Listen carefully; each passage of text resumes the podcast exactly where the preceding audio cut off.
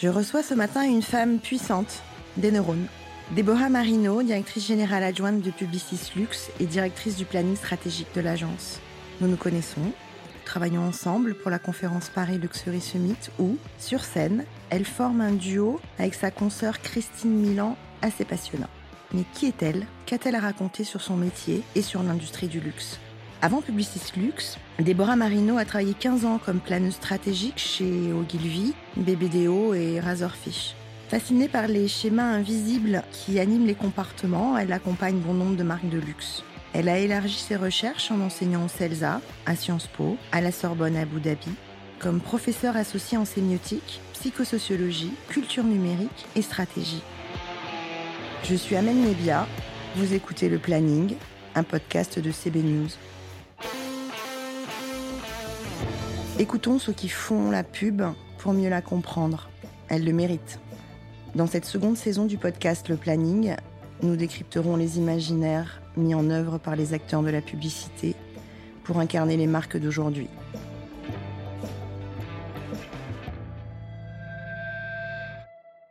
Bonjour Déborah. Bonjour. Comment vous expliquez votre métier à une personne néophyte en marketing? Alors c'est une bonne question. Je pense que la première personne à qui il a fallu que j'explique mon métier, c'était ma mère qui n'y connaissait rien. Et il a fallu que euh, je lui explique que je n'avais pas fait toutes ces années d'études pour gérer les agendas euh, des gens avec qui j'allais travailler. Donc le planning n'était pas un planning d'agenda. Euh, et la deuxième personne à qui il a fallu que je l'explique de façon très simple, c'était à ma fille. Donc tout reste en famille. Et euh, je pense que la définition la plus simple que je lui ai donnée, c'est euh, de lui dire quand elle était petite que j'étais euh, docteur des marques. Donc en gros que quand les marques avaient un bobo, parce que vraiment elle était petite, hein, mais que quand les marques avaient un bobo, euh, qui pouvait être un bobo comme quand on tombe et qu'on se fait mal, ou que c'était un bobo dans la tête, parce que ça arrive aussi, bah moi j'étais là pour essayer de trouver une solution, un petit médicament, euh, une bonne parole, euh, pour que ça redémarre et que ça avance. Que parfois même on faisait des vaccins pour anticiper des problèmes et des maladies. Et aujourd'hui, quand j'essaye d'expliquer ce que c'est que ce métier à des gens qui le connaissent moins bien, à des étudiants par exemple qui se disent ah ben j'aimerais bien faire euh, du planning et qui le disent en, se- racontant la belle histoire de euh, le planning, c'est euh, de la recherche de tendance, par exemple, puisque c'est souvent le raccourci que font certains étudiants. C'est le moment de leur expliquer que euh, il s'agit d'un très beau métier, d'un très beau métier des idées, d'un très beau métier de la stimulation de la création, un très beau métier de l'identification des problèmes et problématiques des marques. Donc, je, je- là, je, je triche un peu sur votre question, qui est une question sur euh, les néophytes. Bon, ça, c'est plus tout à fait des néophytes. Euh, mais euh, arrive extrêmement rapidement une question sur est-ce qu'on est du, du côté des bons ou des méchants? Et ça, c'est une vraie question de fond. Des méchants de quoi? Alors des bons ou des méchants, c'est-à-dire de- du côté des, des manipulateurs ou du côté des créateurs de valeur, au sens positif et large du terme, valeur avec un S euh, quasiment. Et ça, c'est un point qui est, qui est, euh, assez euh, prégnant. et qui est assez prégnant chez, chez les étudiants aujourd'hui. Enfin, je parle pas mal des étudiants, mais chez les, chez les juniors qui arrivent en agence aujourd'hui aussi, qu'on décrit beaucoup comme des gens qui ont des interrogations sur leur métier, sur le, la raison d'être de leur métier et qui finalement euh, nous questionnent nous aussi hein, dans notre pratique euh, euh, ou sur le fait qu'on ne se soit pas posé de questions depuis, de- depuis longtemps. Et que parfois on retrouve chez les gens qui sont mid-seniors aujourd'hui en plein burn-out moral. En se dire mais est-ce que je fais bien de faire ce que je fais bien? Donc de travailler dans ce, dans ce champ et dans ce, dans ce domaine-là. Et c'est là où il y a un vrai travail de déconstruction de l'intérêt de ce qu'on fait, ne pas se leurrer sur le fait qu'on est dans des métiers qui sont effectivement dans des métiers de la euh, stimulation, de la consommation, du faire voir, du faire savoir, etc. Mais qui sont aussi des très beaux métiers dans lesquels on peut justement orienter les discours, les actes, les paroles, les initiatives dans le bon sens. C'est plus efficace quand on est dedans que dehors à critiquer. Voilà, ça c'est un, un point euh, dans, dans, dans mon jardin. Bien, docteur Marino. Le luxe est aussi fort en, en bénéfice qu'en créativité. Outre la thérapie perpétuelle euh, que, le, que le secteur suit avec constance, euh, qu'est-ce qui aujourd'hui, euh, début 2022, interroge le secteur? Alors, c'est une bonne question. On a le sentiment que c'est un secteur, comme on le disait à l'instant, qui est en réinvention permanente et pourtant, un des secteurs qui a euh, les racines euh, euh, parmi les plus fortes, puisqu'il y a une relation au patrimoine, à l'histoire, au passé, au savoir-faire, qui a l'air d'ancrer très puissamment le travail qui est fait. Et en même temps, c'est des audacieux. Donc, ils testent des choses. c'est souvent des avant-gardistes d'un point de vue technologique, d'un point de vue esthétique. c'est des gens qui n'ont pas peur de travailler par exemple, de travailler des insights négatifs. Quand on travaille pour euh, une marque comme euh, Saint-Laurent, par exemple, que ce soit du côté beauté chez L'Oréal ou que ce soit euh, la maison de couture, ce sont des gens qui ne sont pas gênés par le fait, par exemple, que l'on parle de cibles qui sont dans une forme d'opposition, voire même d'indolence, de tentation de la destruction. Moi, j'ai peu de marques euh, dans la vie ou dans ma vie professionnelle qui m'est autorisé à aller chercher du côté noir de la personnalité de ces, euh, euh, de ces clients pour essayer de réveiller du désir. Donc ça, c'est extrêmement intéressant de, ce point de vue-là. C'est des marques qui osent et c'est des marques qui ont des audaces à explorer. Euh, maintenant, ce qui, euh, ce qui bouge, en tout cas, y a, y a, c'est beaucoup leur environnement qui évolue et qui euh, fait qu'on les perçoit, qu'on perçoit ces marques et qu'on perçoit ce secteur de façon différente.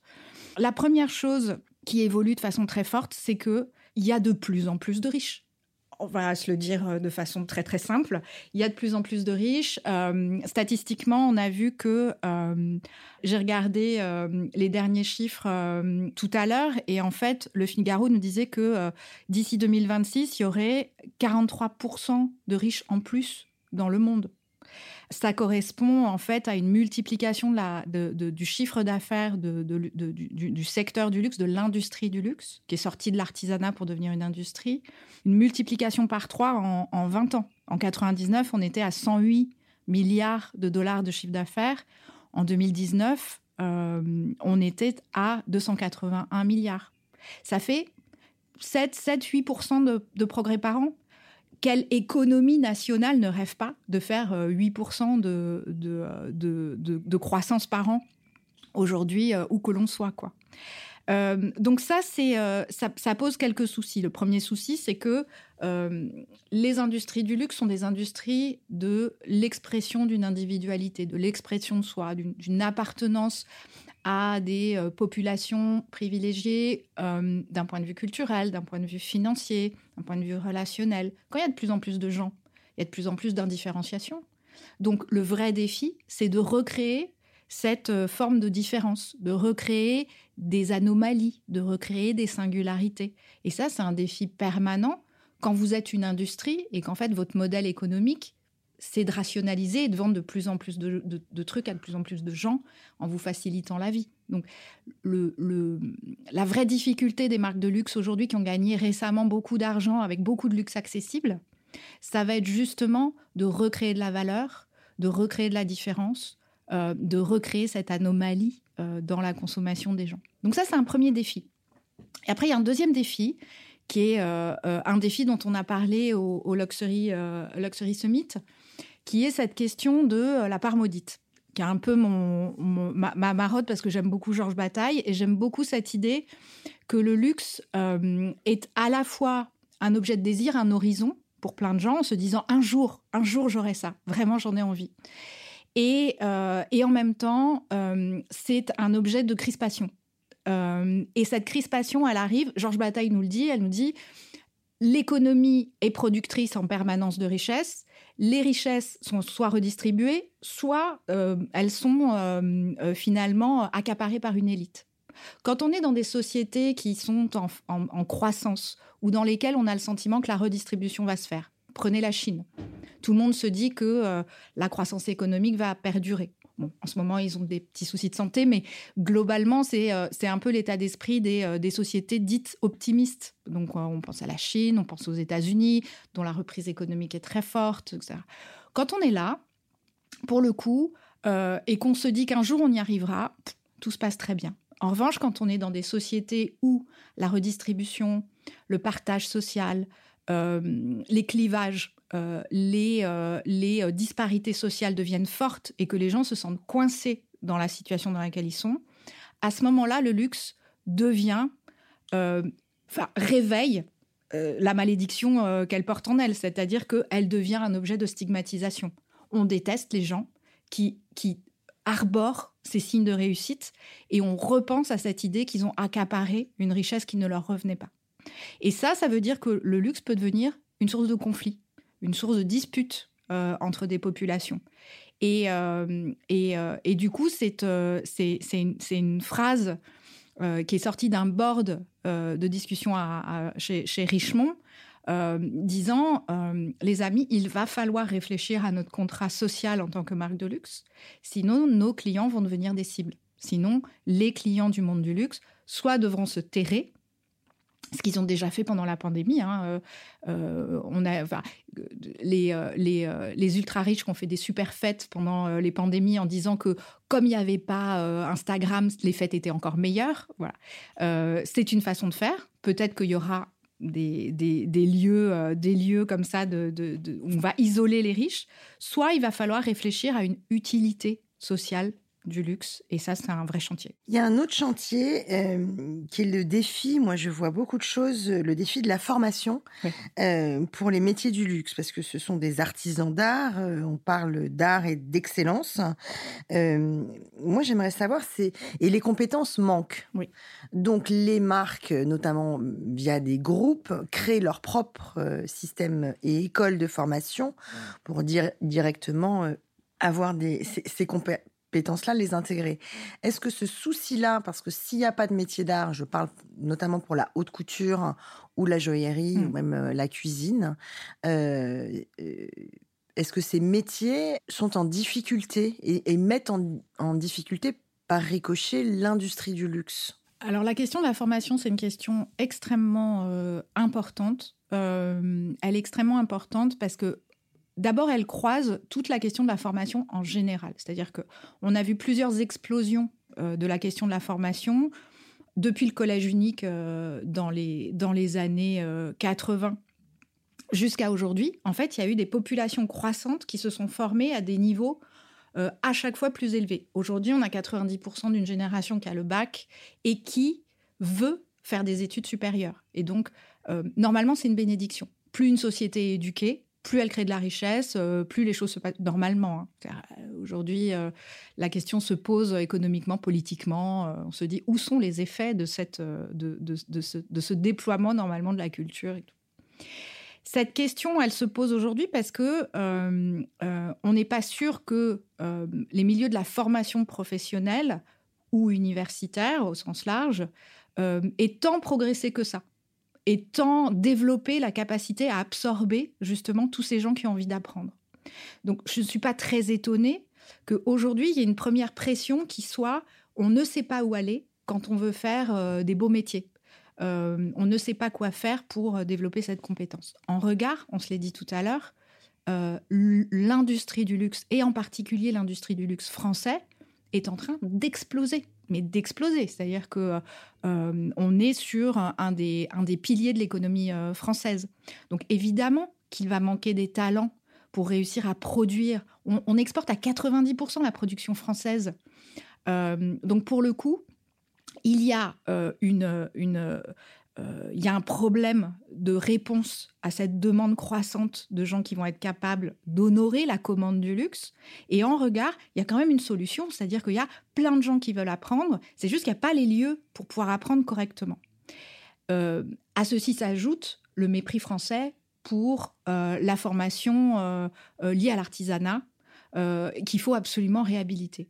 Moi, j'aimerais qu'on se rappelle euh, que c'est la France qui a inventé le luxe, qu'il a inventé avec Louis XIV, euh, et qu'il a inventé en faisant un truc assez magique, qui était de transformer le trivial en art. À la cour de Louis XIV, on a, on a transformé la boostify en gastronomie, on a transformé euh, les fripes, s'habiller vite fait en couture et haute couture. On a le coup de peigne est devenu la capacité à créer de la perruque, etc. Donc des choses assez assez folles.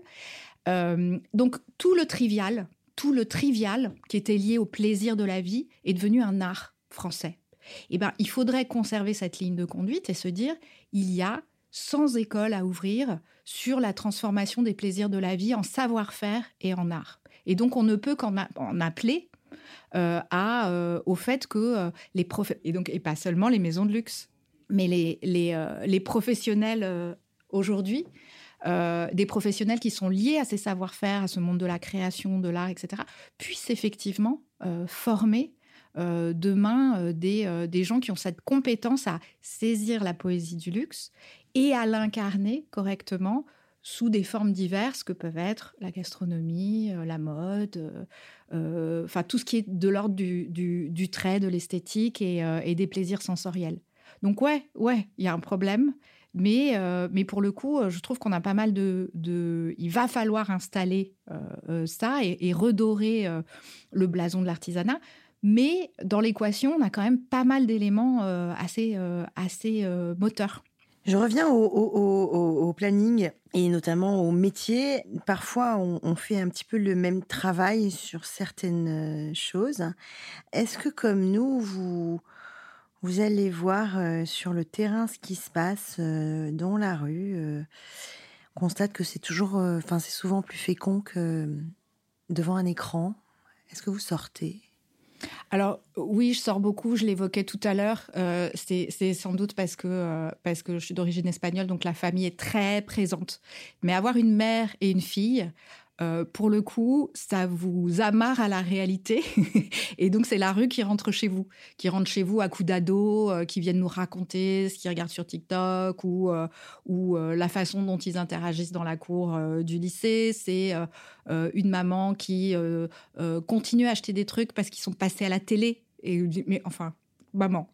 Donc voilà, ça c'est ça c'est les histoires de, de, famille. Oui, je pense que la que la que la rue, euh, quand on appelle la rue les phénomènes qui se passent, euh, euh, l'observation de la réalité. qui est le lot en vrai, la rue. En vrai.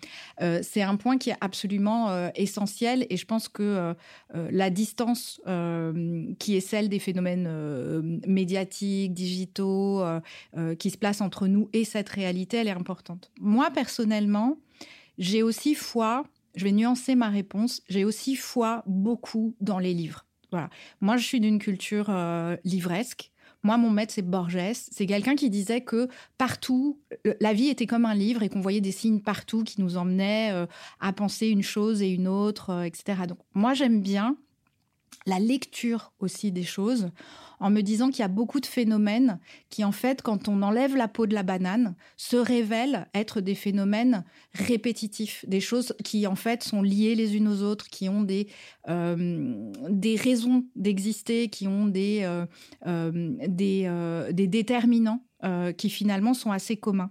Et, et moi, j'aime les livres parce que ils nous font prendre du recul par rapport à ces phénomènes que l'on observe. Euh, euh, et, je trouve qu'il n'y a rien de mieux, par exemple, que la littérature du 19e siècle pour nous raconter le rapport à l'amour ou à l'argent. Est-ce qu'on fait mieux que la Bovary pour nous raconter l'ennui? Est-ce qu'on fait Tout le monde est allé voir les Illusions perdues au cinéma. C'est quand même une vieille histoire. Et pourtant, qu'est-ce qui c'est hyper vif sur euh, sur l'ambition. C'est hyper vif sur le cynisme. C'est hyper vif sur le monde des médias.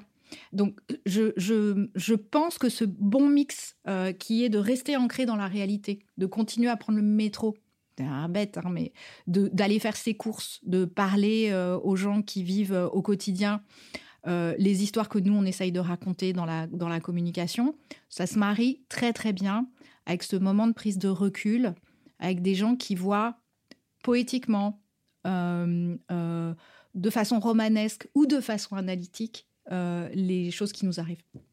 Est-ce que vous faites confiance au hasard Je fais archi confiance au hasard. Alors moi, je suis, euh, je suis complètement euh, une fille du hasard. j'aime l'improvisation sur certains aspects. Hein. Sinon, je, promets que je travaille mes, mes présentations. Mais j'aime cette idée que il y a dans des rencontres fortuites des trésors il y a dans le fait de, de, se laisser écouter ce que les gens ont à nous raconter, des ressources infinies pour, pour trouver des idées ou pour simplement soi-même avancer sur une réflexion qu'on peut avoir.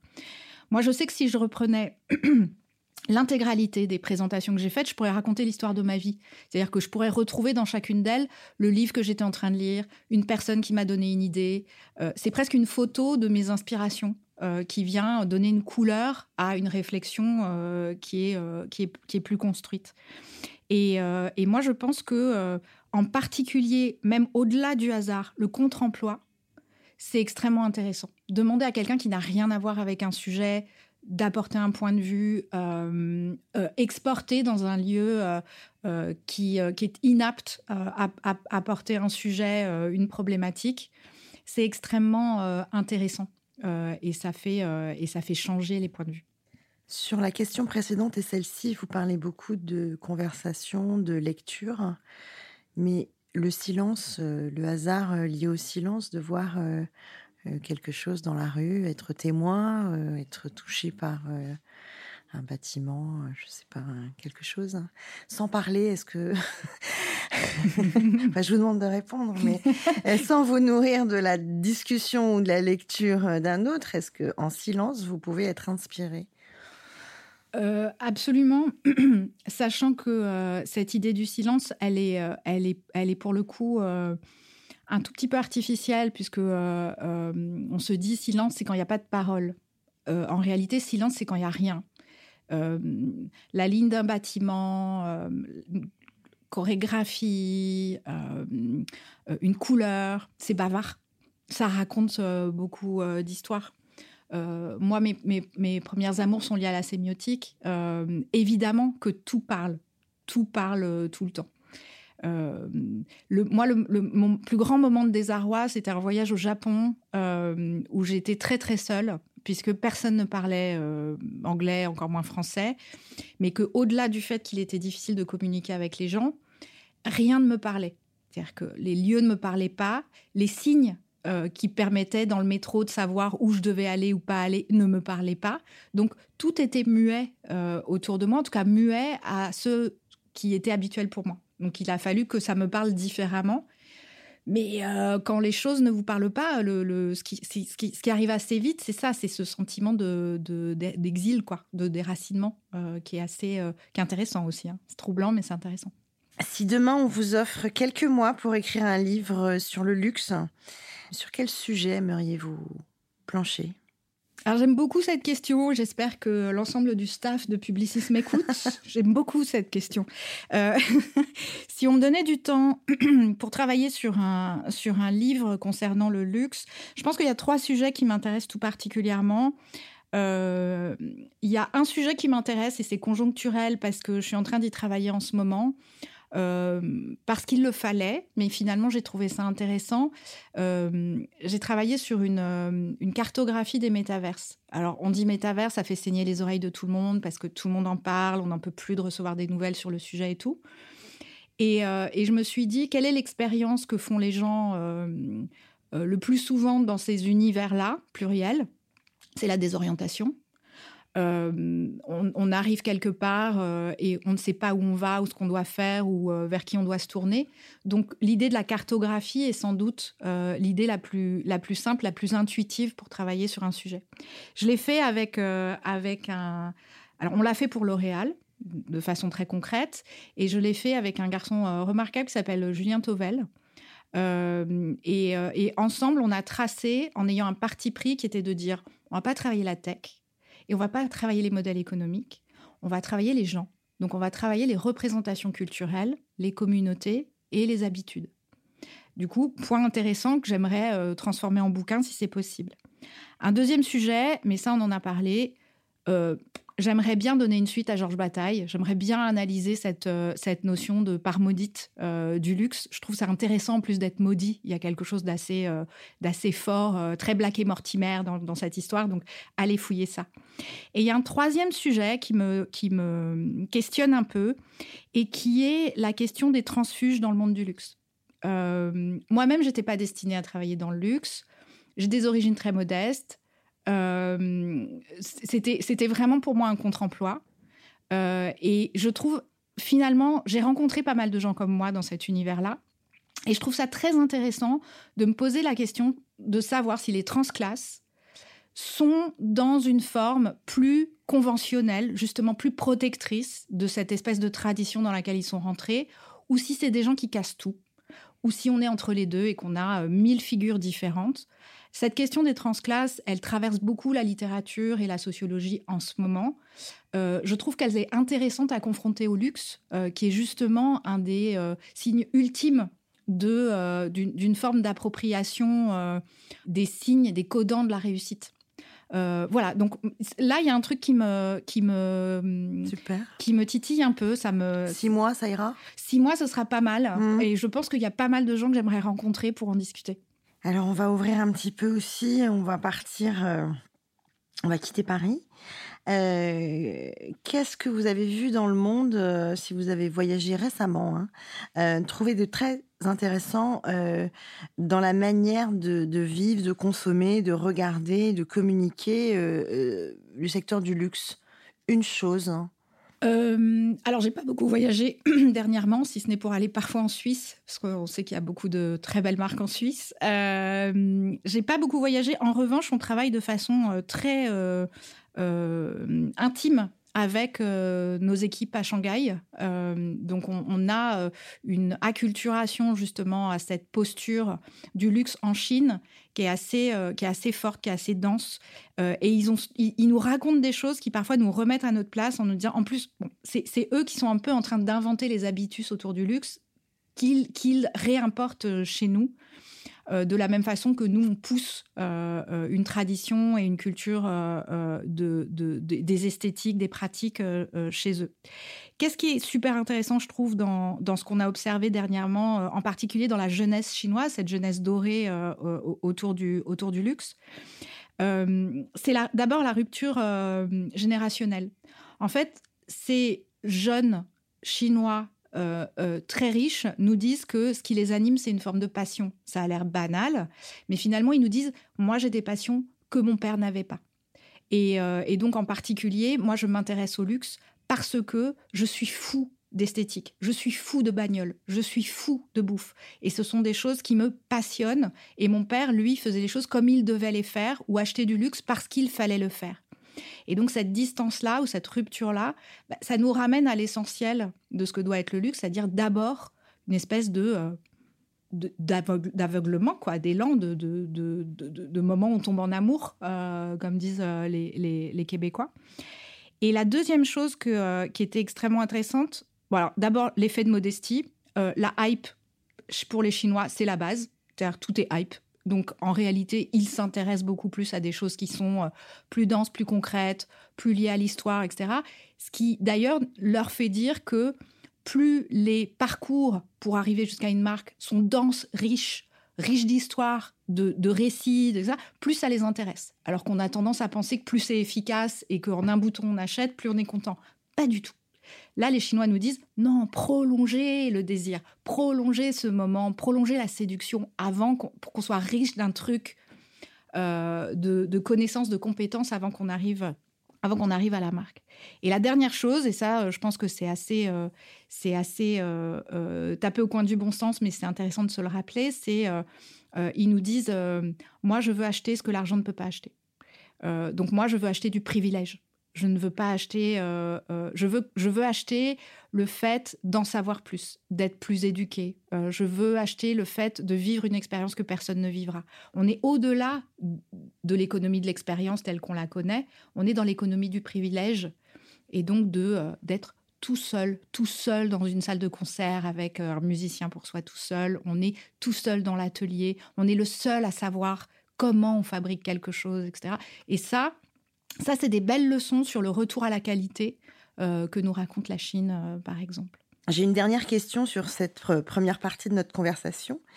Je voulais vous demander, je ne sais pas si vous allez répondre, on l'attente. Quelle est la marque pour laquelle vous ne travaillez pas, qui vous fascine euh, ou qui vous bluffe tout le temps? Vous parliez précédemment d'éblouissement. Vous avez une idée? Alors, euh, ça, c'est une question, euh, c'est une question euh, terriblement difficile. C'est-à-dire que je me suis demandé, d'ailleurs, si c'était des marques qui pouvaient nous bluffer ou des gens derrière les marques qui pouvaient nous bluffer. c'est vrai qu'on est assez fasciné, je pense, aujourd'hui par la signature des créateurs. Derrière les marques. moi, je repense au travail de Virgil Abloh, par exemple, et je me dis, est-ce que c'est Louis Vuitton qui me bluffe en ayant l'audace d'aller chercher quelqu'un comme ça? Ou est-ce que c'est lui tout seul en tant, que, en tant que créateur, mais du coup en tant que marque, euh, qui euh, nous fait dire que euh, à la force d'une idée créative assez dingue, il réussit à retourner plein, de, plein de repères, plein de conventions sur qui est hype, qu'est-ce qui est hype, euh, qui est légitime, qui est illégitime, euh, euh, qu'est-ce qu'il faut savoir, ne pas savoir. Moi, j'ai encore en mémoire cette, ce, défilé Martin Margiela dans lequel il, fallait justement apprendre une sorte de vocabulaire que Virgil Abloh a reproduit au moment d'un défilé euh, pour Louis Vuitton, dans lequel il a donné un glossaire avant de commencer le défilé, et un glossaire ironique sur euh, ce qu'il fallait savoir, ne pas savoir, euh, comprendre, ne pas comprendre de ce qui allait être présenté. L'air de dire, vous avez le droit de commencer de zéro. Je vais vous donner les, je vais vous donner les règles. Et en même temps, c'est, en même temps, c'est drôle, en même temps, c'est ironique, etc. Donc, plus qu'une marque, pour moi, les marques sont des, sont des lieux solides, sont des, sont des espaces accueillants pour justement euh, euh, des gens qui arrivent euh, à venir nous surprendre, nous nourrir, etc. Et qui peut-être passeront pour à un autre moment, pour une autre époque et tout. Donc j'ai tendance à avoir plus un œil sur justement ces, ces créateurs, designers, auteurs. voilà. Donc vous ne répondez pas à ma question. Absolument. D'accord.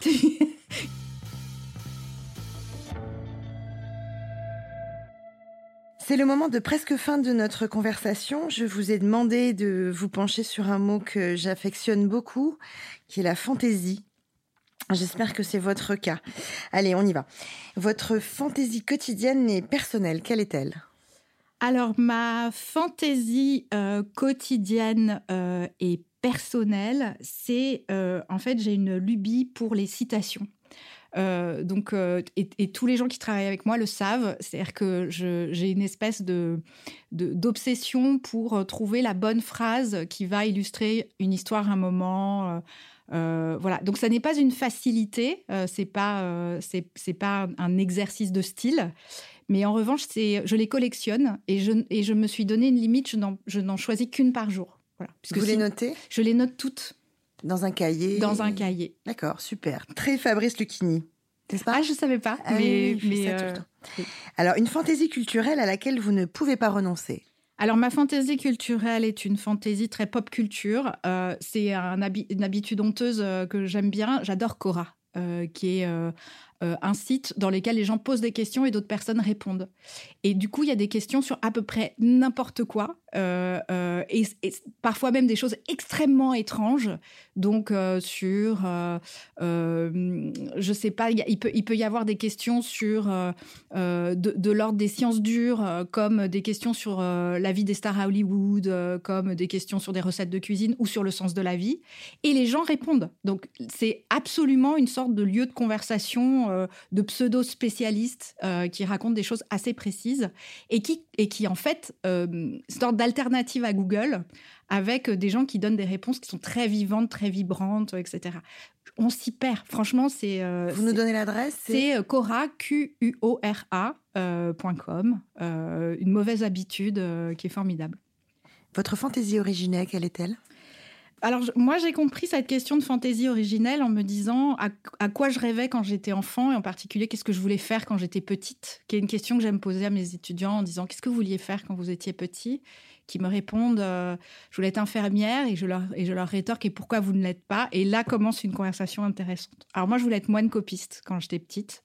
Je trouvais que c'était génial euh, d'être dans une abbaye et d'écrire des livres etc. Et puis évidemment si je dois répondre à ça deux limites euh, les moines, c'est tous des mecs. Donc, euh, il était difficile de, rentrer là-dedans. Et on m'a expliqué que copiste, ça voulait dire copier.